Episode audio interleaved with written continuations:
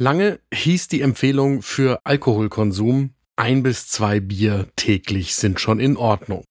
Jetzt hat die deutsche Hauptstelle für Suchtfragen eine neue Empfehlung ausgesprochen. Dabei handelt es sich um einen grundlegenden Sinneswandel. Und das ist gut. Eine Dosis Wissen, der Podcast für Health Professionals. Guten Morgen und willkommen zu Ne Dosis Wissen, dem täglichen Podcast für das Gesundheitswesen. Ne Dosis Wissen gibt's werktags ab 6 Uhr in der Früh in kompakten 10 Minuten. Ich bin Dennis Ballwieser, ich bin Arzt und Chefredakteur der Apothekenumschau und heute ist Dienstag, der 31. Oktober 2023. Ein Podcast von gesundheithören.de und Apothekenumschau Pro. Die Frage ist ja, wie viel Alkoholkonsum kann man Menschen empfehlen? Und bisher hat sich die deutsche Hauptstelle für Suchtfragen immer für den risikoarmen Alkoholkonsum entschieden. Mitte Oktober hat sie jetzt eine neue Empfehlung ausgesprochen. Unser Redakteur Sebastian Brotkorb von Ne Dosis Wissen hat dazu mit Hans-Jürgen Rumpf gesprochen. Der ist Sprecher des wissenschaftlichen Kuratoriums der Deutschen Hauptstelle für Suchtfragen und er ist der verantwortliche Autor der neuen Empfehlungen zum Alkoholkonsum. Damit ihr heute aus erster Hand hört, wie die neue Empfehlung lautet und warum sie jetzt geändert wurde, gibt's heute das ganze Gespräch mit Hans-Jürgen Rumpf in voller Länge. Nehmt euch einen Kaffee und dann geht's los. Bisher empfahl die deutsche Hauptstelle für Suchtfragen ja einen äh, risikoarmen Konsum von Alkohol. Nun haben die Hauptstelle für Suchtfragen und sieht als verantwortlicher Autor und Sprecher des wissenschaftlichen Kuratoriums ja die Empfehlung geändert. Wie lautet denn die neue Empfehlung? Naja, die lautet äh, eigentlich ganz einfach, nämlich am besten ist es gar keinen Alkohol zu trinken. Beziehungsweise man kann in jedem Fall sagen, wenn Menschen Alkohol konsumieren, dann ist es günstiger für ihre Gesundheit, dass sie ihren Konsum senken, also weniger trinken. Und nach den neuesten Studien, die es gibt, muss man sagen, dass das Einfachste ähm, als Regel ist, keinen Alkohol zu konsumieren, wenn man seine Gesundheit schützen möchte. Anstelle von der bisherigen Empfehlung, die ist ja risikoarmer Alkoholkonsum, ist das ja schon ein ziemlich großer Umschwung. Ja, der Umschwung ist deswegen, ähm, glaube ich, riesig, weil es natürlich die ähm, Gewohnheiten von Menschen eingreift. Und bislang ist es so gewesen, äh, dass wir ähm, ja risikoarme Grenzmengen hatten. Das heißt, ein kleines Getränk für Frauen am Tag im Durchschnitt, zwei für Männer. Und ähm, das war etwas, was, ähm, glaube ich, in der Bevölkerung noch verstehbar war.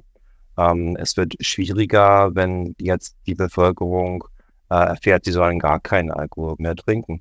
Äh, gleichzeitig äh, ist es so, dass wir äh, von den neuen Befunden eben davon ausgehen müssen, dass es bei vielen Erkrankungen einen linearen Zusammenhang gibt. Das heißt, je mehr Alkohol getrunken wird, desto höher ist die Gefahr für bestimmte äh, Erkrankungen, wie zum Beispiel Bluthochdruck oder auch Brustkrebs. Warum kommt die Empfehlung dann, sage ich mal, erst zu spät? Also es ist ja schon eigentlich länger bekannt. Also wir haben, weiß nicht, 60.000 Todesfälle im Jahr aufgrund von Alkohol, warum jetzt äh, erst, also warum bisher immer die risikoarme, warum dann jetzt erst die strengere äh, Empfehlung? Ja, also äh, tatsächlich haben wir, wenn wir weiter in die Geschichte zurückschauen, auch noch viel höhere Trinkmengenempfehlungen. Das ist eigentlich kontinuierlich gesunken. Und wir haben mittlerweile eine viel bessere Datenlage. Das heißt, wir haben größere Studien. Wir haben gesehen, dass es in der Vergangenheit einige Fehler bei Studien gab. Und das hat eben jetzt dazu geführt, dass äh, nicht nur bei uns, sondern auch in anderen Ländern darüber nachgedacht wird, diese Empfehlungen zu ändern. Und ein Hauptfehler ist gewesen, dass man ähm, ähm, gedacht hat, dass Menschen, die gar keinen Alkoholkonsum trinken, ähm, aufgrund der Datenlage ähm, nicht so gesund sind, wie die, die leichten Alkoholkonsum betreiben. Es war aber ein ja, Fehler sozusagen, weil sich unter dieser Gruppe der Menschen, die keinen Alkohol trinken, andere Risiken verbargen. Zum Beispiel Menschen, die früher mal alkoholabhängig gewesen sind, drogenabhängig und aufgehört haben. Ähm, so dass man heute, wenn man das berücksichtigt, davon ausgehen kann, dass kein Alkohol zu trinken die bessere ähm, Empfehlung ist. Jetzt haben Sie es vorhin auch schon angesprochen. Alkohol ist einfach Teil der deutschen Kultur, sagen wir mhm. mal. Es gibt die vielen Bier- und Weinfeste, Feierabendbier, Stammtische. Wie vermittelt man denn den Deutschen jetzt die neue Empfehlung? Ja, Ich glaube, dass man jetzt ähm, keine Verbotskultur braucht an der Stelle, sondern dass man ähm, an die Personen oder an die Bevölkerung appelliert, etwas für sich zu tun, für ihre Gesundheit zu tun. Und das ähm, reiht sich ja ein in einen Kanon von anderen Empfehlungen, also zum Beispiel regelmäßig sich zu bewegen oder Sport zu treiben, auf die Ernährung zu achten, nicht zu rauchen. Und äh, da würde sich eben einordnen, möglichst wenig oder am besten gar keinen Alkohol zu trinken.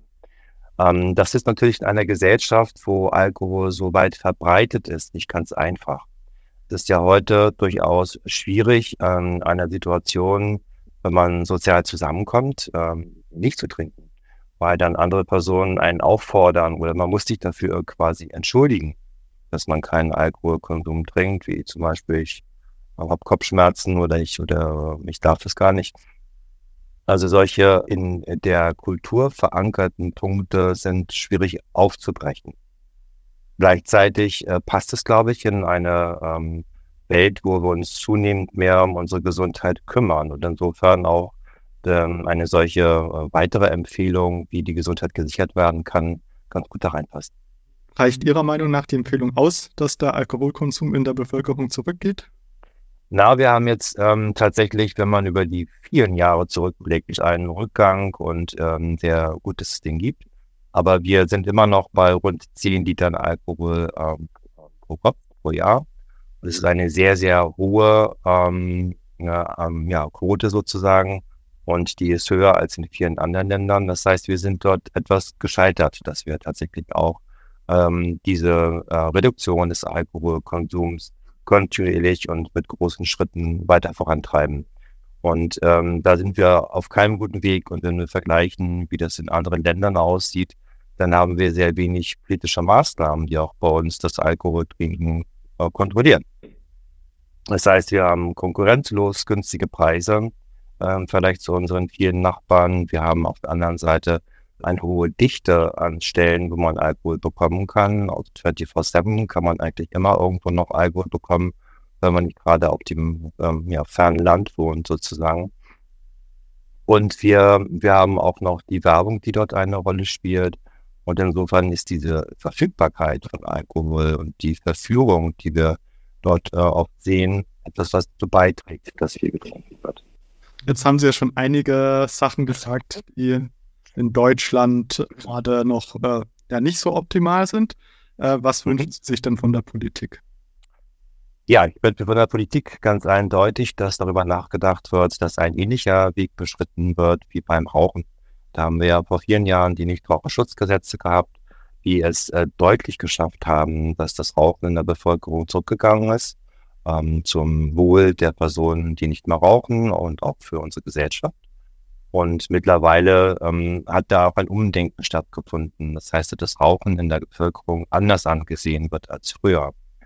Und ein äh, Prozess in diese Richtung gehen. Das heißt, äh, Preise äh, schrittweise erhöhen, auf Werbung verzichten, auch überlegen, dass man nicht alle alkoholischen Getränke rund um die Uhr überall bekommen kann. Das wäre ein wichtiger Schritt in die richtige Richtung.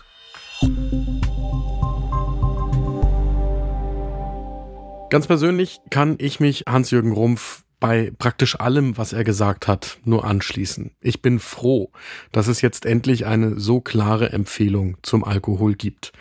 Denn während wir mit Werf und Elan über andere Drogen streiten, hat mich immer gewundert, warum wir die eine Droge, die wirklich Menschenleben kostet und Familien zerstört in Deutschland, komplett ignorieren. Es geht nicht darum, dass sie ganz verboten werden soll. Es geht darum, dass sie reguliert gehört und dass man einen verantwortungsvollen Umgang damit pflegt. Und dazu gehört auch, dass es eben keine gesundheitliche Empfehlung zum Alkoholkonsum geben kann. Das war eine Dosis Wissen für heute. Die nächste Folge gibt's morgen ab 6 Uhr in der Früh, überall da, wo ihr Podcasts hört. Und wenn euch bis dahin langweilig ist, dann schaut doch mal auf Instagram. Da haben wir den neuen Kanal eine Dosis Wissen, jeweils mit Unterstrich dazwischen. Da findet ihr mehr Informationen zu jeder Folge, als ihr hören könnt und außerdem lässt sich das leicht mit Freunden teilen. Ein Podcast von gesundheithören.de und Apothekenumschau Pro.